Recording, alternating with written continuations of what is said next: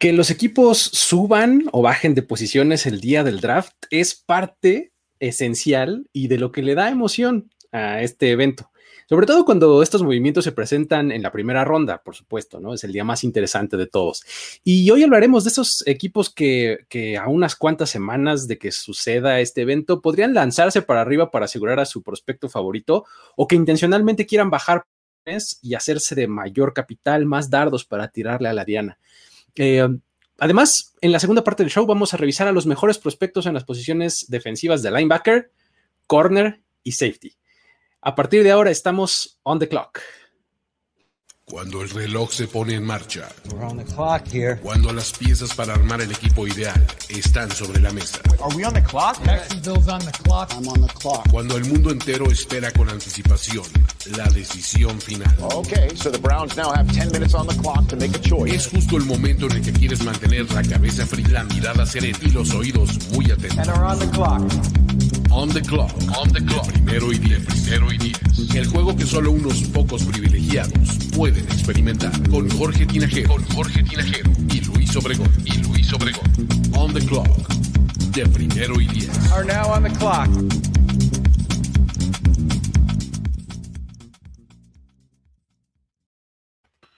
Saludos a todos amigos, ¿cómo están? Bienvenidos a este espacio llamado On The Clock, donde platicamos del draft y todo lo que le concierne. Estamos a unas cuantas semanitas ya nada más de que suceda el evento.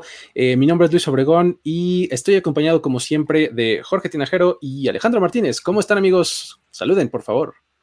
Todo bien por acá, listos para seguir con On The Clock. Ayer tuvimos una sesión este, de mock draft, pero a pesar de que fue divertido, creo que me quedé con ganas de más, pero bueno, listos aquí para platicar. Sobre todo porque, digo, esas ganas de, extenderte con cualquier prospecto, sobre todo ahora que cada vez este, está el boss a todo lo que da, están ganas de, extenderse al respecto, pero buen ejercicio el que tuvimos ayer y ahora pues a continuar en este proceso, ¿no? Saludos a todos. Eh, corran a, verlo si no lo han hecho. Este, el mock draft que hicimos el día de ayer, en donde nosotros tres, nos acompañó Miguel Ángeles acá y este estuvo bastante divertido, creo, estuvo ilustrativo, este y demás, ¿no? Entonces ya vendrá otra oportunidad para hacer algo similar, pero lo que nos ocupa el día de hoy es justamente eso que mencionabas, Alex, el, el boss que ha habido entre ciertos equipos, ciertos, eh, ciertos reportes. Estamos en esta época en donde eh, um, hay mucha cortina de humo, hay mucho reporte que no sabemos cómo tomar, eh, pero pues que estamos en el lugar correcto para, hablar al respecto, ¿no? O sea, si no, si no es aquí y ahora, no vamos a hablarlo y no vamos a calificarlo de este, creíble o eh, no creíble, ¿no? Entonces, vamos a empezar por platicar de esos equipos que, podrían aventarse para arriba. ¿Quién, ¿Quién han escuchado recientemente, Jorge, entre los equipos, ¿quieres mencionarnos uno o dos que, más hayas escuchado que, tienen, que les está así como quemando las ganas de subir posiciones para asegurar a alguien? ¿A quién mencionarías de entrada?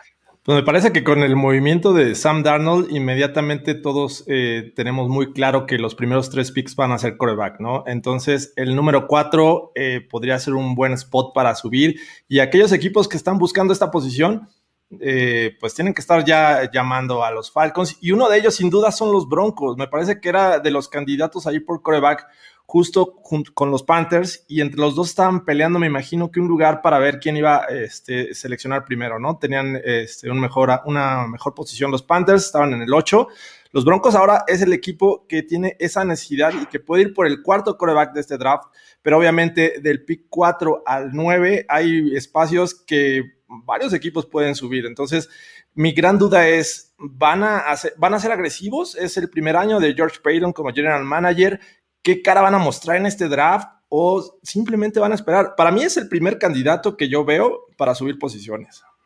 ¿Tú, Alex, tienes alguno que te venga a la mente de inmediato? De entre los eh. que se han salido reportes atados a algún nombre en especial, ¿cómo lo ves? He escuchado dos y, me voy a enfocar en uno en especial, sobre todo porque es diferente. Todos, todos los tres se, hablan acerca de un coreback. Y voy a hablar de los Dallas Cowboys, ¿no? Que, hemos visto como Jerry Jones se reportó que está enamorado de, Kyle Pitts y que podrían estar llamando a los Falcons para adquirir el número 4. Es un reporte que vi por ahí, no es algo que yo me estoy inventando. Y si llegara a darse eso, y lo digo eh, eh, con total confianza, creo que los Dallas Cowboys tendrían la mejor ofensiva de la NFL, ¿no? Imagínate tantas armas, el juego terrestre establecido, la línea ofensiva ya sana.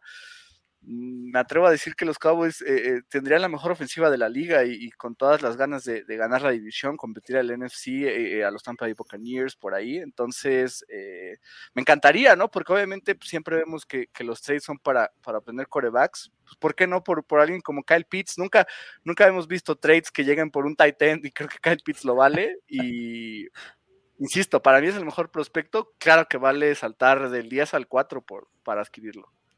Y eh, la, palabra era infatuated, ¿no? Eh, o sea, es algo así como encaprichado, ¿no? O sea, si lo traduces este, de la manera más literal, eh, eso es lo que, lo, que se reportaba, ¿no? Que Jerry Jones estaba encaprichado por, con, con, con Kyle Pitts. Ahora, yo, yo vería ese como ¿Quién no está encaprichado con Kyle Pitts? Que no es sorpresa, ¿no? Que te digan que alguien está encantado con Kyle Pitts. Pues sí, o sea, como que dices, pues, so what's new, ¿no? O sea, es, de nuevo, bienvenidos a la fiesta de Kyle Pitts, amigos. O sea, de verdad, o sea, qué bueno que ya todo el mundo este, asimilamos que es el mejor prospecto no coreback de, esta clase, si me apuras, es el mejor prospecto, muy pegado a Trevor Lawrence, nomás por esas dos letritas que dicen TE después de su nombre, nos cuesta trabajo ponerlo más arriba, pero es así de bueno el tipo. Entonces, digo, que, que, los Cowboys subieran del 10 al 4 por él, este, no sé si sería la mejor, este, eh, como utilización de los recursos que tengan. Los Cowboys tienen 10 selecciones en este draft forma hay, claro que hay. Si te va a costar una primera ronda el próximo año, mm, no sería nada fan del movimiento, pero eh, si llega al 10, sin duda estaría increíble, ¿no? es que ese es el tema. Bueno, hay muchas preguntas alrededor. Si los Cowboys pueden llegar al, lugar 4 y cuánto están dispuestos a pagar para llegar a esa posición por un jugador que no es un coreback. Entiendo el tema que ya hablábamos la, la semana pasada, es un unicornio todo el mundo quisiera Kyle Pitts. No entendería por qué los Falcons no quisieran a Kyle Pitts. Exacto. O sea, ¿con quién estás compitiendo por el mismo Kyle Pitts de entrada? ¿Y con quién estás compitiendo por el puesto número cuatro? O sea, alguien seguramente estaría compitiendo por subir por su coreback. O sea, si pensamos que los tres primeros van a, ir, eh, van a ser corebacks, pues el cuarto en una de esas también lo es. Eh, entonces, estarías compitiendo por gente, con, los mismos Broncos que ya mencionaste, Jorge, con probablemente los Pats, con quien sea que quiera subir por un coreback y el precio que se paga por un coreback es mucho más alto. O sea, estarías compitiendo con alguien que estaría dispuesto a pagar tal vez dos primeras rondas. Tú eres los Cowboys y estás dispuesto a pagar más por Kyle Pitts. Ese sería mi problema. O sea, el jugador, vamos, claro que lo vale, nos encanta a todos, pero no necesariamente me parecería lo más inteligente, ¿no? Entonces, tal vez no al 4, tal vez al 7 con Detroit, al 5 con Cincinnati. Es, es ese, ese reporte de los Cowboys subiendo por, por Kyle Pitts da para muchísima plática y muchísima especulación. Este, no la compro del todo, pero está padre, ¿no? Emociona. Ahí está, ¿no? Y, está padre. que está, está interesante pensar que un equipo podría saltar por ahí por un prospecto que no es coreback, tanto, ¿no? Digo, del 10 al 4, considerando el valor que tiene el pick 4, que es el, el toma el jugador que quieras porque sabes que los primeros tres tienen corebacks y tú no, tú no necesitas, pues por eso eh, toma su cierto valor, ¿no? Sí, sí, exacto. Toma cierto valor y, y, toma cierta relevancia por eso, justamente, ¿no? Porque dices, pues, es, este, eh, sería, en, en Cowboys Twitter hay un, hay un, hay un, este, un mote que el draft pasado existía, que era el Team 40 Burger, que era drafté a CD Lamp, ¿no? O sea, vamos a meter 40 puntos cada juego. Ahora está surgiendo el Team All Burgers. O sea, si drafteas acá el Pitts, vas a meter todos los puntos que hay. La cuestión es mejorar esa defensiva también, ¿no? que es una gran prioridad este offseason para los Cowboys. Muy bien. Entonces, y mira, que en algún momento lo, puse, creo que en Twitter, eh, si hay que subir por alguien que no sea un coreback, tiene que ser Kyle Pitts. El tema es el precio. Y otro jugador, otro equipo que me gustaría poner en, la mesa, eh, pues obviamente son los Pats, ¿no? Es un equipo que también necesita coreback, eventualmente podría ir por él. Tienen 10 picks este año también, más o menos lo, mismo que tienen los Cowboys. Que, no es la costumbre, no es lo que realmente hagan en esta era Belichick y por eso también cuesta trabajo de creer que vayan a ser agresivos en el draft. Ahora bien, si hay coreback llegando muy cercano a los Pats, me parece que otros candidatos que puedan subir, no hasta el 4, pero sí al 12, al 13, el 12 creo que es de los Giants y este, podrían subir a ese spot. Es de Filadelfia, ¿no? Ir por coreback y son los Bears o Washington, que también estaba metido en, este, la pelea por hacerse de, Sam Darnold. Exacto. Cuando, piensas en Washington subiendo, eh, se tropieza con varias piedras, según yo, porque justamente en el 10, 11 y 12 están sus tres rivales divididos. Tendría que negociar con, con, los Giants en este ejemplo, ¿sí? Exacto. O, negocias con los Broncos, que en, esas están también, o sea, subir 10 posiciones es, bastante caro. Eh, o negociar con un rival divisional que te la va a vender, bueno, pero carísima, porque pues quién le va a querer dar su siguiente coreback franquicia a su rival divisional, ¿no? Los Chargers o los Vikings también están Los Chargers o los Vikings, exactamente. Digo, si, si, ninguno de esos tres toma coreback como se anticipa que sea, ¿no?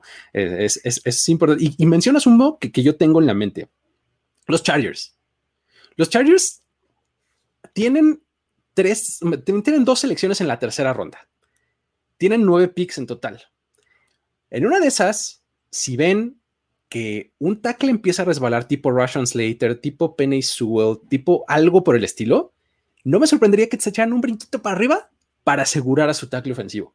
Que dieran una tercera y otra tercera del, del próximo año, una tercera y una segunda el próximo año, no sé, una tercera y una tardía de este año, algo por el estilo para aventarse por su tackle ofensivo, esa la veo como algo que, pudiera suceder, ¿no? No he escuchado ni leído ningún reporte al respecto, pero basándome en, lo, en el capital que tienen y la necesidad que tienen, en una de esas, ¿no? ¿Cómo ves tú, Alex? ¿no? Como los Bucks en el draft pasado, que solo saltaron una posición con los 49ers para asegurar a Tristan Wirfs y, se acabó, ¿no? Y terminó siendo uno de los mejores, no solo eh, tackles novatos, sino alrededor de la NFL. Y en el caso de los Patriots, hay dos cosas que, me hacen pensar que sí podrían subir, ¿no? El primero es que nunca lo hemos visto ser agresivos y, y ahora, pues bueno, en la agencia libre gastaron como nunca las habíamos visto en la era de Bill Belichick. Creo que ahora es mantener esa, actividad agresiva después de que incluso Robert Kraft dijo, ¿no? Eh, en la agencia libre no construyes un equipo sino en el draft. Pues bueno, tal vez ahora toca ser agresivos en el draft, adquirir un coreback. He visto algunos reportes de que están eh, eh, viendo muy de cerca a Justin Fields, en caso de que puedan tener un poco seguros de que Mac Jones o tal vez Trey Lance sea el pick de los 49ers, pues tal vez saltar a los Falcons y tomar a, Justin Fields como el quarterback del futuro, que me encantaría que trabajara por, por o que se desarrollara atrás de Cam Newton, ¿no? Eh, que si bien no soy fan de Cam Newton para 2021, creo que Fields es alguien a desarrollar, qué mejor que hacerlo ante un quarterback que parecido, creo que Fields eh, tiene mucho mejor proyección como pasador, pero, pero sí, podría suceder. Entonces, pues, ¿por qué no? ¿Tienes algún otro, este, Jorge, que quisieras darnos o nos movemos a los que, a, los opuestos? Pues, no, creo que ya dije todos. Eh, los Broncos primero, Pats, eh, y Bears y Washington, me parece. ¿Sabes quién, quién pondría también en una de estas situaciones similares a, este, a los Browns? Siento yo que los Browns están en este, eh, similar a, los Chargers, pues, ¿no? Que están eh, en una de estas posiciones en las, en que están cerca, muy cerca de contender, ¿no? Entonces, si en una de esas algún prospecto que les llama mucho la atención de corner, de pass rusher, eh, algo por el estilo, imagínate que para el, no sé, 18, 19, antes de entrar a los 20, eh, todavía no ha salido o ha salido un solo pass rusher, por ejemplo, ¿no? Y, los Browns están ahí con esa posición y pues, podrían aventar para arriba, ¿no? O sea, creo que son, son de estos equipos que, están, digamos que en los 20 bajos, ¿no? Que son buenos equipos, pero que les falta un poco, ¿no? Los Browns con nueve picks en, esta, en este draft, en una de esas, ¿no? Y que justo están está en un lugar arriba de los Ravens, rival divisional, y que también podrían ir por pass rusher, ¿no? Exactamente, te quieres adelantar a ellos, ¿no? Exacto. Una es esa, ese escenario, adelantarse y que los, este, evitar que los Ravens te, salten, porque también es una opción. Creo que los Ravens eh, no los veo como ese equipo agresivo. También pensé ese escenario, pero creo que los Browns los veo con más posibilidad de saltar posiciones y asegurarlo, sin duda. Sí, sí, sí, así es. Entonces, más o menos eh, esos son algunos que, que creo que podrían tener sentido, ¿no? Ahora, siempre está, pues, eh, este dicho que, dice que se necesitan dos para el tango, ¿no? Need two for tango. Si, si, este, si alguien quiere subir, significa que alguien tiene que, querer bajar, ¿no? Eh, hay algunos que tienen esa opción como muy eh, presente en la mente y otros que simplemente reciben una muy buena oferta y por eso es que bajan, ¿no? Vamos a concentrarnos en los primeros, ¿no? En, en el primer caso, o sea, si no tengo a probablemente estos dos o tres jugadores, voy a buscar echarme para atrás, ¿no? ¿A quién pondrías entre esos, Alex? ¿Quién, ¿Quién te viene a la mente? Digo, obviamente los Falcons y ya para no entrar en novedades voy a, tomar otro, otro equipo y son los Lions definitivamente porque estaría saltando a los Broncos con posibilidades de tomar un coreback. Creo que Miami eh, no descartaría del todo que pueda cambiar su pick, pero al final regresó al top 10 por algo para agarrar un playmaker de calidad. Los Bengals tal vez están casados con un prospecto, sea Penny Sewell, sea Jamar Chase o sea Kyle Pitts.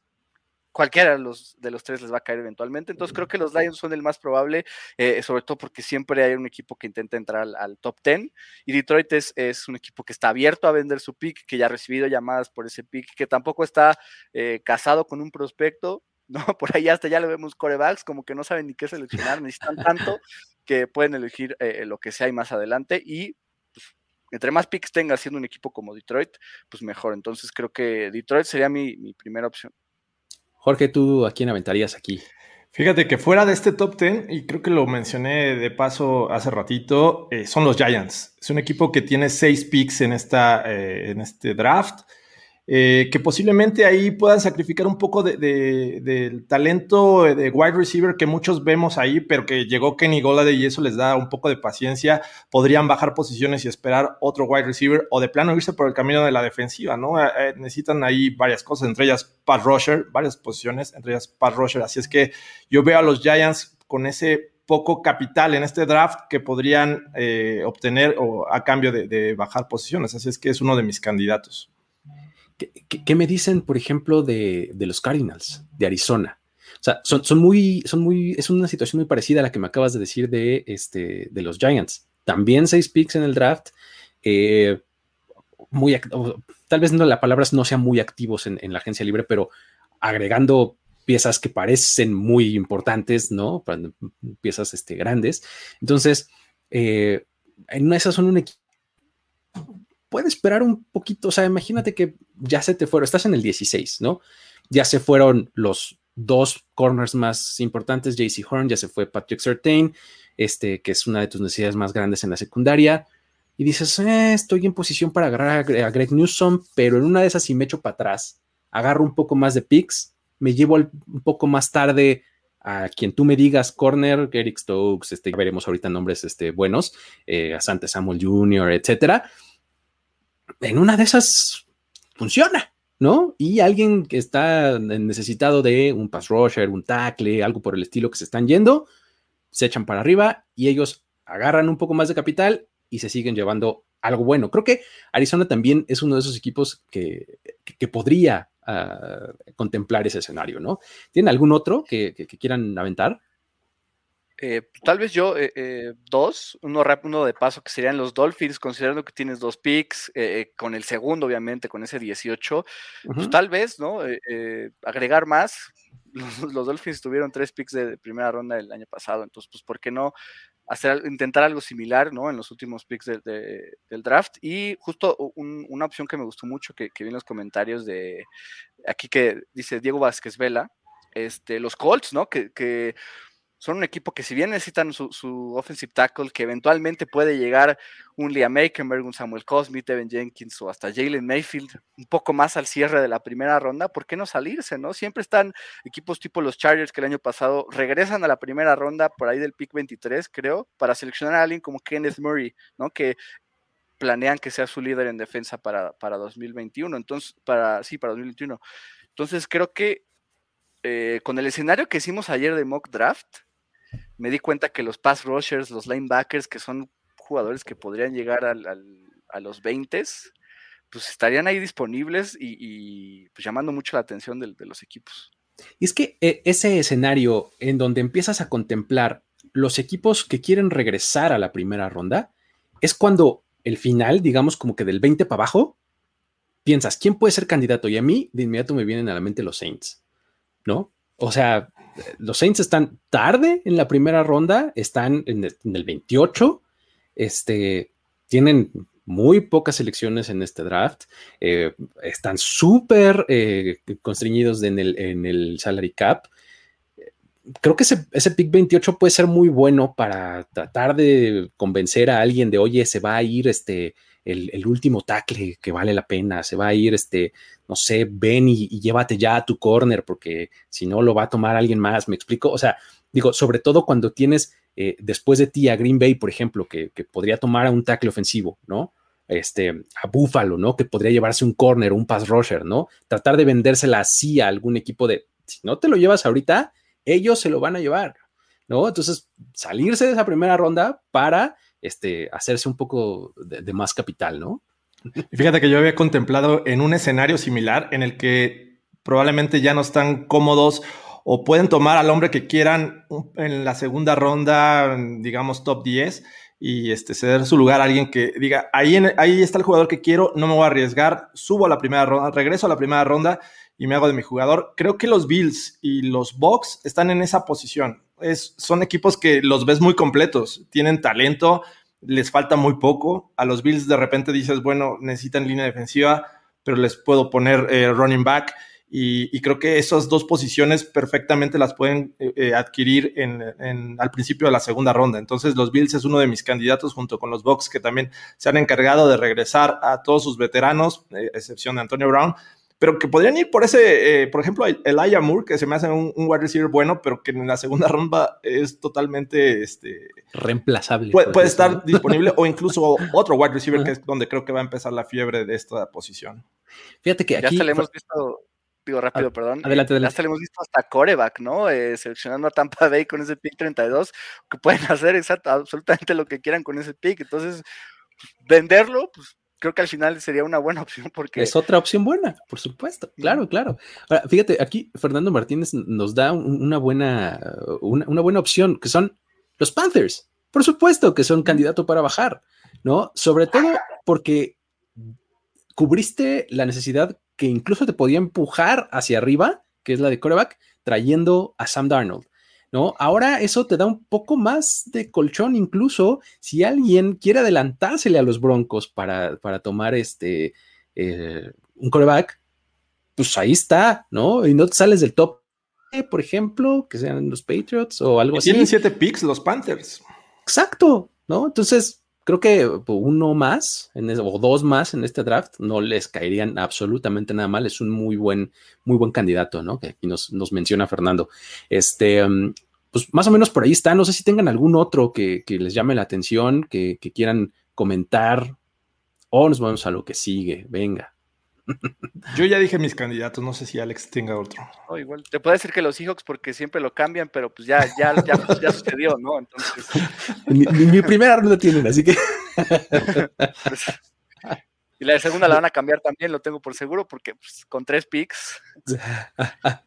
Muy bien. Este, pues vamos entonces a, movernos a lo que sigue. Eh, vamos a platicar un poquito de los eh, mejores prospectos eh, en, tres posiciones defensivas que, pues la verdad es que son bastante llamativas, pues, o sea, ya nos aventamos a los pass rushers la semana pasada, que son una de ellas, pero Ahora vamos a entrarle a la secundaria completa, o sea, corners y safeties, y también a los linebackers. Eh, empecemos por esa. ¿Qué les parece? Este, eh, vamos a más o menos hacer la misma dinámica de otros días, que es, eh, pues decimos los nombres, pequeña este, razón por la que están ahí, y este, contrastamos, ¿no? con los de los otros dos y al final, pues más o menos este, damos ahí algún par de nombres más que podrían agregarse como mención honorífica, ¿no? Eh, ¿Quieres empezar, Alex, con tus linebackers? Venga, este, vamos a platicarlos, ¿no? Sí, completamente. Eh, bueno, el primero es Micah Parsons, que insisto, para mí es el mejor defensivo del draft en cuanto a talento. Eh, ya cuando empiezas a leer más al respecto y que es que su actitud puede ser hasta peligrosa, ¿no? Porque ha dicho cierta cantidad de cosas eh, que sí te hacen volar la cabeza, pero en general en cuanto a, prospecto y como jugador, eh, pues es incuestionable su, nivel. El segundo es Jeremiah Busu Coramo, que ya lo habíamos platicado, ¿no? Que es este defensivo que podría cubrir a alguien como Kyle Pitts, porque es el mejor linebacker en cobertura de este draft, sin duda alguna. Eh, Saban Collins, que es otro parecido, ¿no? Que puede jugar como outside linebacker de 4-3, como, como Viro Linebacker también de, de 3-4. Me encanta el estilo de, de Saban Collins. Jamin Davis, que es uno de los jugadores, si no es que el que más ha subido en los últimos, en los últimos días como prospecto. Eh, este jugador de Kentucky, que justo hoy veía el reporte que muchos eh, scouts alrededor de la liga decían que era un jugador que ni siquiera iba a ser tomado en el draft y ahora es un potencial eh, prospectos de primera ronda, ¿no? Me encantan este tipo de, casos. Similar a Patrick Quinn, que el año pasado era visto como sexta ronda por ahí, subió totalmente y fue tomado en la primera ronda con, por los Ravens. Y finalmente Nick Bolton, ¿no? Eh, eh, otro linebacker que puede, puede jugarte de lado a lado en, la mitad de la defensiva. Me gusta mucho este, este jugador. Entonces, creo que está bastante cargada esta, esta clase de linebackers. Si se van los cinco en primera ronda, no me sorprendería para nada. ¡Wow! Muy bien. Muy bien, eso es todo. Imagínate cinco linebackers en la primera. Sí, yo, yo, yo, se, me haría demasiado, pero bueno, podría es suceder. Es un atasque, sí, efectivamente es un atasque. y hasta la necesidad está ahí, entonces Muy bien, vas, George. A ver, venga, venga los tuyos y cuéntanos un poquito el, complemento. Venga. Pues, pues, básicamente, Alex y yo tenemos eh, lo mismo, aunque fíjate que estuve muy, muy tentado y estuve buscando otras opciones para poner en lugar de, de Jamie Davis, que es como bien menciona Alex, un jugador que recientemente ha crecido mucho. Eh, tiene las cualidades físicas, atléticas y además es muy rápido. Sin embargo, Jamin Davis, eh, me parece que su gran problema es el tacleo. De repente tiene ahí este, falta de, buena técnica de tacleo. Pero bueno, comenzando con Micah Parsons, creo que todos sabemos que es el mejor talento este, en, el terreno de juego. Tiene sus cuestiones fuera de él. Pero aún así creo que va a ser eh, la primera opción de los equipos eh, que están buscando linebacker. Eh, Ousu Koromoa, que si fuera un poquito más alto, estaríamos hablando de un talento similar al de Isaiah Simmons es un tipo bastante versátil y pues incluso lo, ocupaban como, como níquel, ¿no? A, cubrir el slot y lo hace de gran manera. Así es que Usu Cromoa va a llamar mucho la atención. Sabin Collins también, Tulsa. Me parece que estos tres eh, no tengo dudas de que, de que vayan a salir en ese orden. Los, el 4 y el 5 podría ser porque creo que Davis todavía no me convence. Entiendo el tema, entiendo que eh, ha crecido, eh, sobre todo por, por su Pro Day pero aún veo otros talentos que podrían estar similar a, a Jamie Davis. Y bueno, Nick Bolton, a mí me, encanta Nick Bolton. Es un jugador que incluso en, una este, defensiva donde llega a complementar, incluso podría estar bien, este, podría jugar en el centro del de, cuerpo de linebackers. Así es que me gusta cómo ataca hacia, hacia el balón eh, Nick Bolton y por eso está en mi top 5. Exacto, muy bien, muy bien. Más o menos los mismos nombres ahí. Este, de hecho, son los mismos, ¿verdad? Y en, el, mismo orden, sí, ¿verdad? Los tienen exactamente. sí, eh, este, Alex y yo sí. Perfecto. Los nombres creo que yo también tengo los mismos, exactamente. El orden está. Eh, ah, es lo mismo. Exactamente igual. Qué, chulada. Este, eh, lo, único que podría agregarles a, manera de, este, de complemento a lo que han dicho, estoy de acuerdo. Micah Parsons eh, te da esa opción hasta incluso de presionar al coreback, ¿no? Entonces, este, por eso se ha vuelto tan, tan, tan atractivo. Este, sí, pues la actitud fuera del campo y los problemas ahí que esos banderas que ha levantado, pues, no sé si podrían terminarle costando ser el primero o el segundo este, seleccionado. No creo que vaya a salir de la primera ronda eh, de ninguna manera. Eh, um, ¿Quién más? Ah, Saban Collins. Digo, aquí es donde les tengo que decir, este, les tengo que profesar mi amor por ese tipo como prospecto. La verdad es que me parece increíble lo que hace Saban Collins. Eh, sobre todo, además, tiene una historia bien padre de. estuvo a punto de desertar del fútbol saliendo de la, de la preparatoria porque no tuvo ninguna oferta de ningún programa.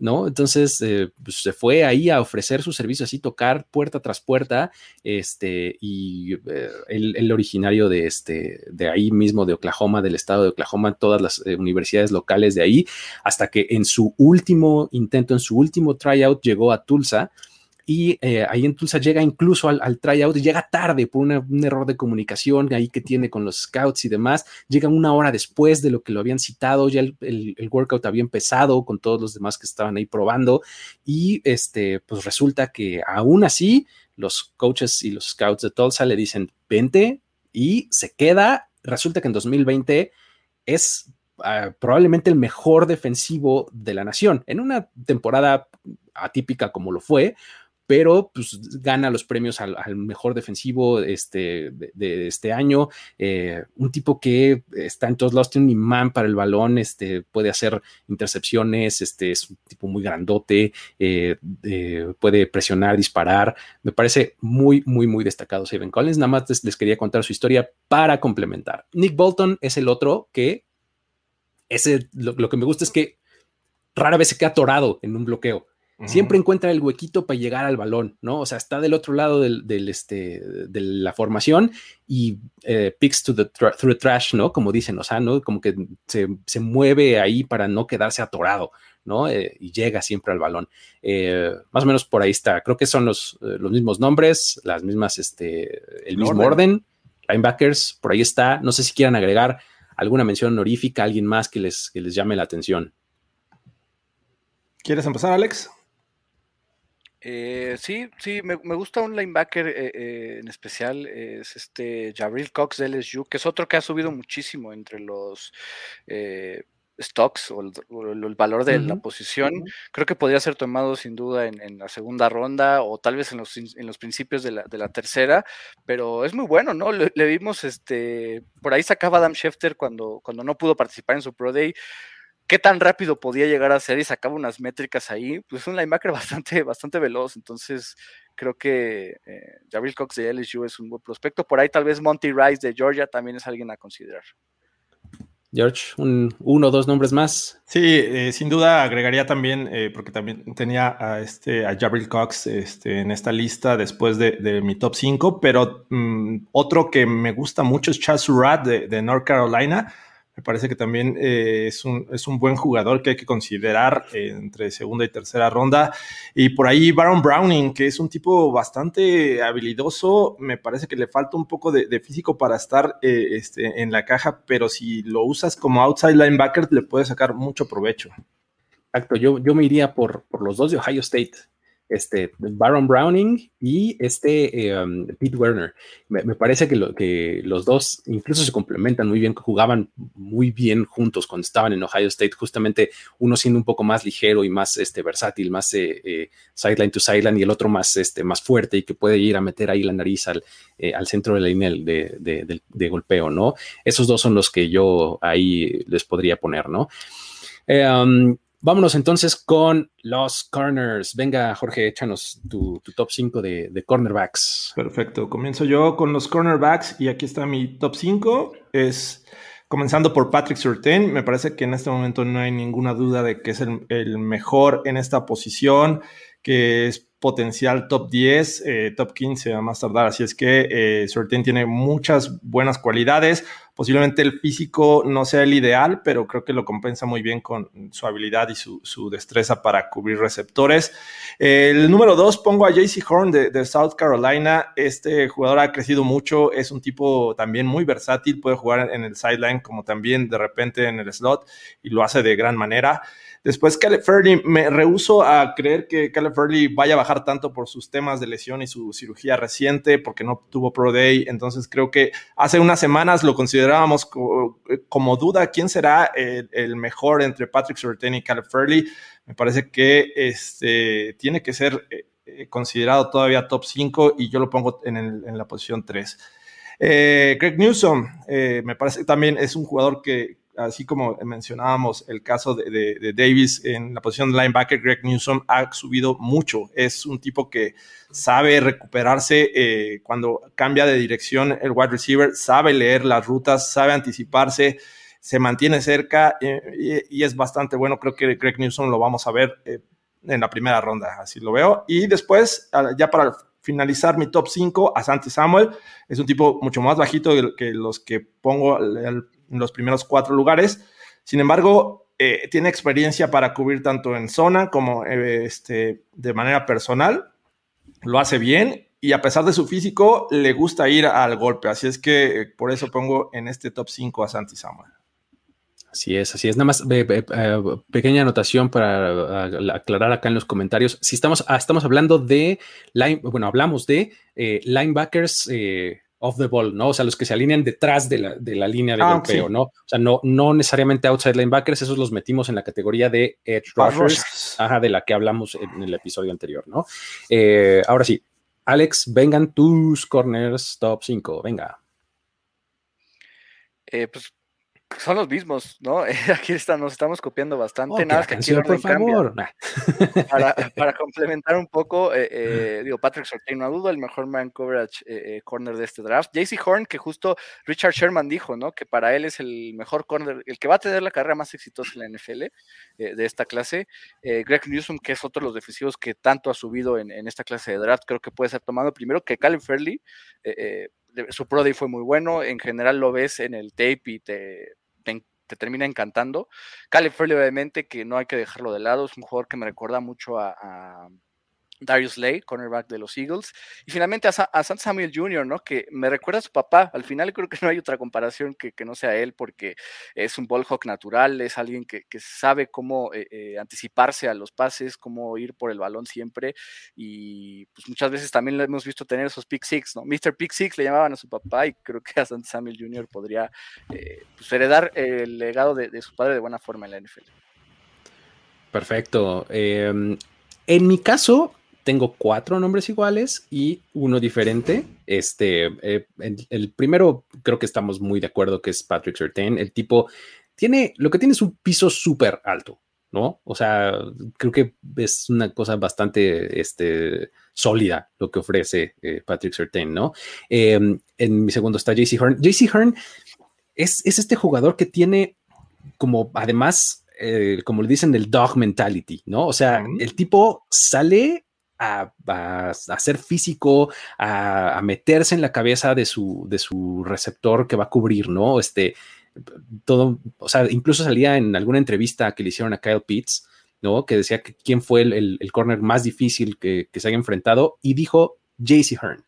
No dijo Patrick Surtain, porque también los enfrentó, pues, están en el, en el SEC los, los dos, pero dijo JC Horn, y, creo que tiene que ver con eso, con que JC Horn todo el tiempo te va a jalonear, todo el tiempo te va a estar pegando, te va a estar este, metiéndote ahí en, en, esa, en ese mindset, ¿no? Y eso incluso puede jugarle un poco en contra, ¿no? O sea, no, te sorprendas que un día JC Horn vaya a cometer el, el, pass interference que vaya a meter al rival a la zona de, eh, de gol de campo para ganar el juego, me explico, o sea, pero eso es lo que ofrece JC Horn, ¿no? Va, va, este, va a ser un tipo eh, súper, súper físico y que bueno, tiene todas las habilidades para, para respaldar eh, la boca que, que, que, tiene, ¿no?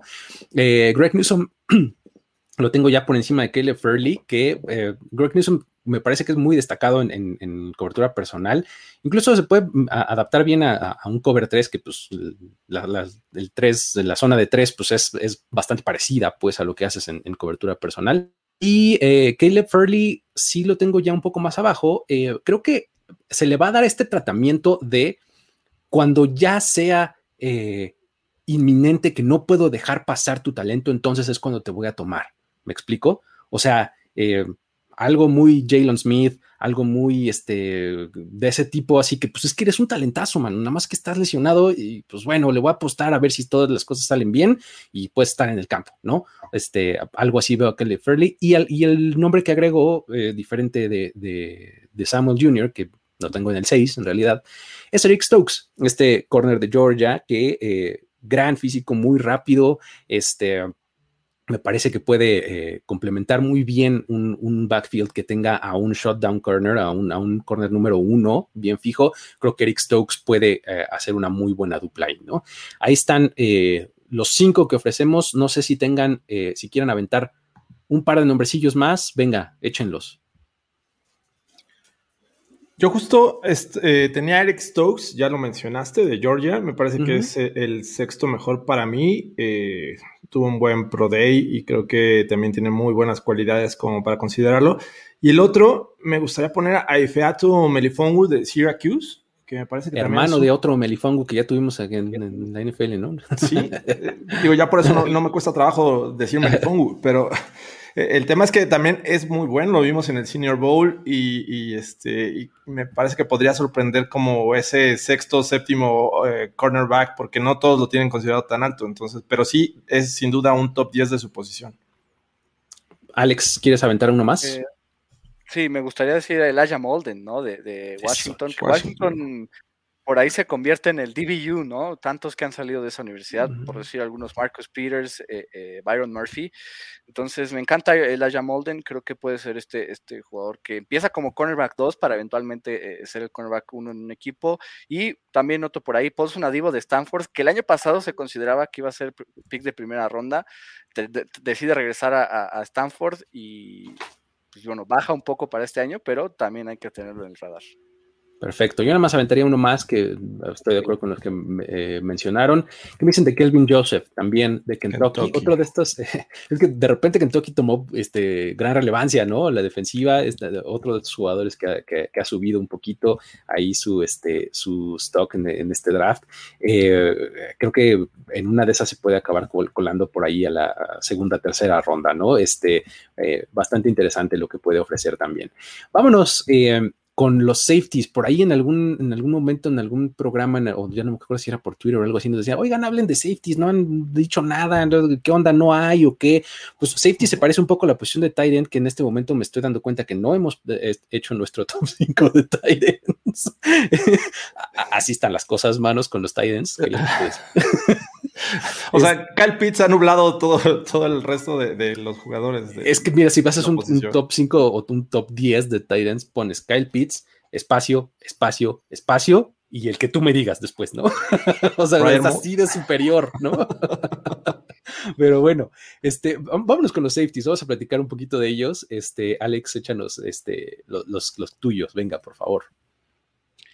Eh, bueno, el primero es Trevor Murray, que justo lo, lo, estaba estudiando en estos días más a fondo me recuerda mucho a Kenny Vaccaro, pero es este jugador que puede, puede ser eh, strong safety, free safety, puede llegar a la, línea de, scrimmage y también proteger el, eh, o tener cobertura en pases profundos. Me gusta mucho esta versatilidad. Después está Javon Holland, que puede cubrir también, muchos lo consideran como corner. Yo sí lo veo más como safety. Eh, Maurice Jones Drew decía que es el mejor defensivo de este draft, que el tape es, es una verdadera locura y lo es. Eso sí lo es. Entonces, creo que Jalen Holland es, este, es un muy buen níquel, es eh, también muy buen safety. Me gusta mucho eh, la velocidad que tiene. El tercero sería Darius Washington, ¿no? El que fue compañero de Trevor Murray en, TCU. Free safety muy eh, más definido. Muy, buen jugador que, te puede cubrir cualquier parte del campo. Me encanta cómo, cómo maneja el awareness en el campo. el cuarto sería Hamza Nasir que es es especial, ¿no? Este jugador, lo, por ahí lo mencionamos en algún programa eh, hace un mes, por ahí, eh, y creo que pues, vale la pena decirlo varias veces. Hamza Nasir es este jugador que puede ser tomado en segunda ronda y eventualmente convertirse en titular y, encantar eh, la NFL, como por decir Antoine Winfield Jr. el año pasado. Y el quinto es uno de mis prospectos defensivos favoritos en este draft, que es Caden Stearns, ¿no? Que, que le vengo echando el ojo desde 2019, creo que a veces se le complican las tacleadas porque es muy atrabancado, pero ha mejorado. Creo que ha mejorado su estilo, es bastante, eh, tiene este estilo de poder, ¿no? Me, encanta Caden Stearns, entonces sería mi quinto.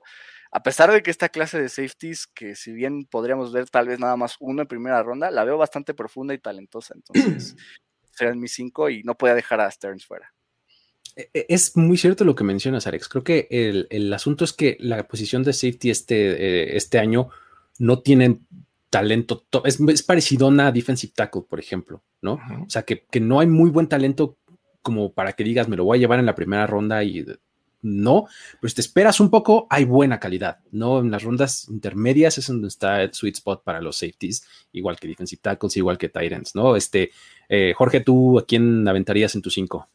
Pues me parece que tenemos tres iguales, aunque eh, me parece que eh, estoy en ya aquí está. Y este, creo que son tres jugadores que tenemos Alex y yo eh, iguales, empezando por Trevor Murray. Es un jugador que creo que todos lo, ponemos en el top de esta posición. jugó mucho de, free safety, tiene más experiencia en, el terreno largo. La, la, gran este, versatilidad que tiene eh, de ir siempre bien por el balón, de, buscarlo y encontrarlo. este, lo, viene, desde high school, en donde jugó este, wide receiver, incluso también cornerback. Entonces esas cualidades para defender el pase las tiene bastante eh, bien eh, adquiridas desde high school. Y bueno, tiene ahí un tema de durabilidad que parece que por eso no está tan alto en los draft boards. Trevor Morick. Después, Jevon Holland es, es, un, como bien dice Alex, es un jugador que juega más cercano a la caja. Eh, pero bueno, este, suele estar más pegado al slot y es un gran jugador también para detener el juego terrestre. Entonces, Jevon Holland me, gusta para ponerlo en el número 2. Después viene Richie Grant, este jugador de UCF, que es bastante bueno. Puede jugar tanto pegado a la, caja o, ser un linebacker más o lanzarse en lo profundo del terreno y hacer buen trabajo. Es una máquina para generar balones eh, este, perdidos. Es decir, va bien con, la mano, provoca fumbles y también este, se lleva las intercepciones. Entonces, Richie Grant me gusta mucho. Después viene Andrew Cisco de Syracuse, que también es, un jugador que puede jugar eh, en lo profundo del terreno, pero también puede ser como un cornerback más. Así es que esa gran versatilidad que tiene eh, Cisco tiene gran lectura, puede anticiparse, es un tipo que reacciona muy bien hacia, hacia el pase y también tiene experiencia, tres años de titular. Y al final me voy con Hamza Nasir que, eh, que me parece que es el más alto de estos cinco jugadores. Sabe ir muy bien entre el tráfico, es decir, se, se, pone como un linebacker más y puede quitarse bloqueos y llegar hacia el, el running back. También sabe hacer buenas coberturas, me parece que es bastante bueno y por eso también está en mi top 5. Muy bien. Los, nombres míos son eh, exactamente los mismos que los tuyos, George. Están un poquito en, orden distinto, pero eh, por ahí están, eh, digo, el primero también es Mori de TCU. El segundo, yo tengo a Richie Grant. La verdad es que lo, tengo además muy cerca de Merrick. O sea, creo que Richie Grant es también de estos jugadores que, que, me encantan por su versatilidad, ¿no? O sea, tiene la capacidad de moverse muy en lo profundo, eh, de repente lo puedes utilizar hasta como linebacker, o sea, me, parece que es eh, bastante, bastante destacado lo que puede ofrecerte Richie Grant. En la segunda ronda me parece inminente que se va a ir Richie Grant, ¿no? Este, um, Holland lo tengo en el tercero, Nasil Green lo tengo eh, como el cuarto mejor y Andrés Cisco es, el, es el quinto, ¿no? Creo que de ahí lo que como que el que más llama la atención en, términos de, cuando ustedes ven ahí videitos en donde hacen cosas padres, o sea, estos que le dicen highlights, ¿no? Eh, tiene, tiene unas cosas padres que ver, ¿no? O sea, tiene este, de esas tacleadas así espectaculares, pues un tipo muy grandote, ¿no? O sea, de repente hasta te recuerda a Cam Chancellor, ¿no? Ahí en el centro del campo con un físico muy alto, muy grandote, este, dando golpes ahí por todos lados, este, es, interesante verlo, ¿no? Eh, esos son eh, los, los, safeties. No sé si quieran aventar a un, a un, nombre más, uno o dos, no sé. Este, eh, Jorge, ¿tienes alguno? Eh, tenía a Darius Washington, que ya lo mencionó Alex, también Jamar Johnson de Indiana. Me parece que son jugadores que hay que este, seguir porque en este proceso, como bien dices, a lo mejor no salen en la segunda ronda, pero en tercera pueden ser muy buenos talentos a considerar. Alex, ¿tú tienes algún extra que quieras aventar por ahí? Este, bueno, puedo haber mencionado a, Richie Grant, Andrés Cisco, que no los tengo en mi top 5, pero para variarle un poco, Richard LeCount de Georgia, ¿no? Es otro que me recuerda mucho a, Ronnie Harrison de, los, de los, Browns. Eh, me gusta bastante. Por ahí también eh, Talanoa Ufanga, ¿no? Estos nombres curiosos que tienen los, prospectos de USC. De USC, pues, sí.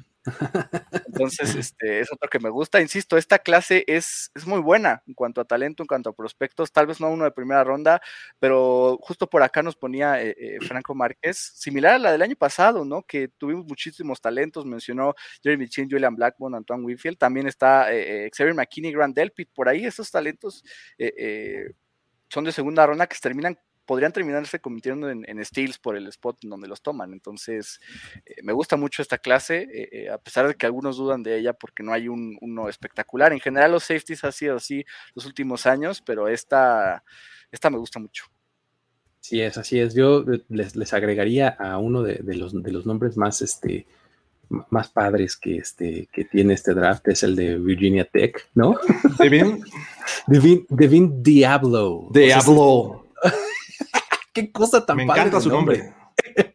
¿No? Este, Divine, lo podrías como, como leer como Divine Diablo. Ah, qué cosa, ¿no? Qué divino.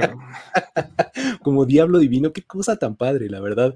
No, es, eh, un tipo que, además, además de tener un nombre interesante, puede, puede también acabar convirtiéndose en alguien este, de, llamar la atención en esos, eh, en esa, en esas rondas intermedias, ¿no? Creo que este, si se va en la tercera ronda baja, por ahí, es, un buen lugar para él, ¿no? Está, interesante. También de esta defensiva de este, de, de, perdón, de, sí, de Virginia Tech, este, um, eh, digo, tenía ahí a, a Caleb Fairley y demás, creo que eh, tenían una buena secundaria, ¿no? Entonces, eh, por ahí están los safeties. No sé si vamos, vamos a darle un poquito a preguntas del público. No sé si este, acá eh, hay ya alguna. A ver, vamos a buscarle. Mm, ninguna de, ninguno de primera ronda. Se van a ir más o menos a la altura de Delpit y, y Xavier McKinney. ¿Alguien tiene un safety considerado como primera ronda? Morik me parece que es el, que podría en una de estas ser considerado en los últimos picks de, la primera ronda. Fuera de ahí, me sorprendería ver otro. ¿Quién, ¿Quién sería ese equipo que podría ir por safety? ¿Alguien le suena, Alex? Los Jaguars. Eh, si bien adquieren a, de hecho en mi último mock draft creo que puse a, a Trevor si bien eh, adquieren a Rayshon Jenkins en la agencia libre, creo que complementarlo con alguien como Trevor Morris sería buenísimo para esta defensa de Urban Meyer que está en reconstrucción, que le está añadiendo estas piezas eh, pues de, debajo del radar, pero que pueden generar impacto. Entonces creo que los, los Jaguars podrían ser un equipo, ¿no? Incluso, yo, yo mencionaría por aquí a los Ravens. Entiendo que está el pass rusher como que muy cantado para ellos, pero también necesitan safety. Entonces, en una de esas nos sorprenden y van por, por Mori, que están ellos en la posición 27, si mal no recuerdo. Así es, así es. Em, ¿Podría llegar Holland a la segunda ronda de los Chargers? Según yo sí, ¿no? Está bastante en rango, ¿no? No sé qué tanta necesidad tengan los Chargers, digo, para cubrir la baja de Rayshon Jenkins, que fue eh, muy buena pieza en 2020, pero ahí está Nasir Adderley, que tuvo, su primer año muy bueno, porque en 2019 estuvo la mayor parte del tiempo lesionado, me gustó, tuvo su touchdown defensivo por ahí, entonces eh, yo no descarto a Nasir Adderley para ser titular en, los Chargers, creo que no hay tanta necesidad. ¿Qué más por acá? Los... Eh, ¿Los Colts ocupan safety? Yo digo que sí, nos dice aquí Lolx. Tal vez no tanto, digo, si bien se va Malik Hooker, no lo necesitaron el año pasado, se lastimó al principio de la temporada. Julian Blackmon y Carrie Willis cubrieron perfectamente el perímetro de, las, de, la defensiva. Yo no lo vería tanto como una necesidad. Mucho bullying a Luis por sus pies de los Dolphins, sí, este. Pues, el, que, el que expone se expone. Ustedes tranquilos, amigos. Qué difícil satisfacer a todos los fans, ¿no? Ustedes, aquí estoy, no se preocupen. Este, eh, Eh, ¿Qué otra cosa? Eh, los Chiefs nos dicen, eh, ¿creen que vayan por corner o safety en la primera ronda si no les llega un, un, tackle decente? Son otro, de estos equipos que también pueden darse cierto lujito, ¿no? ¿Cómo ven? sí. ¿Perdón? No, yo decía que sobre todo en defensa tal vez, no sé si tanto lujo, pero sí cubrir necesidad. Pues sí, o sea, yo creo que va a haber talento hasta eh, todo el primer draft, digo, toda la primera ronda del draft, me parece que va a haber talento en la posición de, offensive tackle y hay muy buenos elementos. Eh, cornerback podrían esperarse, pero digo, también existe la posibilidad. Más que safety, yo creo que es cornerback. Sí, sí, creo que sí. Eh, fíjate, acá nos, nos, han preguntado ya un par de veces, déjame encontrar sobre el este. Mm, sobre el asunto de los eh, jugadores internacionales que hoy, hoy tuvieron incluso exposición ante los medios, ¿no, Alex? Cuéntanos de, de Samis Reyes, Reyes perdón, y este, de Alfredo, ¿cómo, ¿Qué pasó? ¿Cómo estuvo? Cuéntanos un poquito. Yo justo eh, fueron las conferencias de prensa. Mike fue el que estuvo en, la, de, la de Alfredo, yo estuve en la de Samis Reyes. Eh, un poco de lo que veía de, Alfredo es que decía que él se parece a Alejandro Villanueva, ¿no? Actualmente free agent, eh, exjugador de los Steelers. Eh, y en cuanto a Samis Reyes, le dio una confianza brutal, ¿no? él decía, me han buscado más de 15 equipos de la NFL, he platicado con mi familia y a gente cuál equipo me conviene más, o sea, como diciendo, tengo de dónde escoger, no es como que, eh, solo por ser latino, eh, eh, la primera oportunidad que tenga la tomo, ¿no? O sea, dice, mi, expectativa realista es estar en un equipo de la NFL, en un roster de 53, para jugar domingo a domingo. Me gustó como esa actitud. Dice, hemos visto en los últimos cinco días que soy un jugador de fútbol americano, ya no juego básquetbol porque con, con Tulane estuvo mucho en, en básquetbol. No es elegible al draft por, por su edad, pero podría ser, podría firmar en cualquier momento con un equipo de la NFL, no me sorprendería. Digo, lo vimos eh, eh, brillar, dio la vuelta al mundo, ¿no? Su Pro Day del International Pathway Program, entonces eh, me gusta, me gustaría ver a Samis Reyes triunfar en la NFL.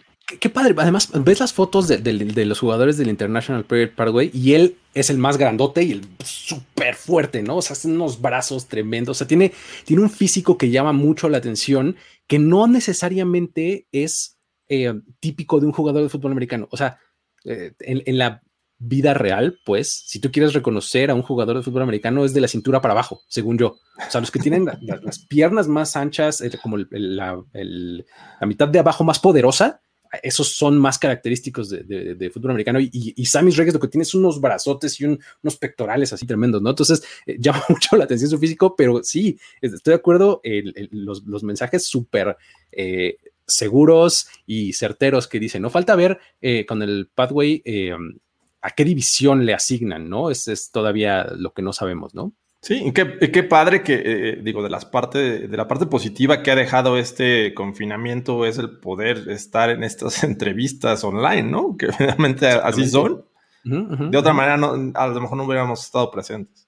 Así es, así es. Eh, eh, Sammy Reyes tuvo más repeticiones en el bench press que Kyle Pitts, digo, nada más para dejarlo ahí. Y pues bueno, también este, eh, decía que ha visto mucho a George Kittle, Travis Kelsey, Rob Gronkowski en su estilo de juego, que su ídolo es Tony González. Pues el tamaño lo tiene y, dice que de haber hecho esa transición de básquetbol a, a, tight end le ayudó por la movilidad que tiene el juego de básquetbol y la posición de tight end. Entonces, ojalá, ojalá que sí sea firmado por un equipo de la NFL, que no sea solo de preámbulo y que sí lo veamos en un roster. Primer chileno en la, en la NFL, pues ojalá que sí, que sí se termine dando estaría padre. Saludos a nuestro buen José Rodríguez, que es este, ha sido de todos estos espacios y, nos ve desde Chile siempre.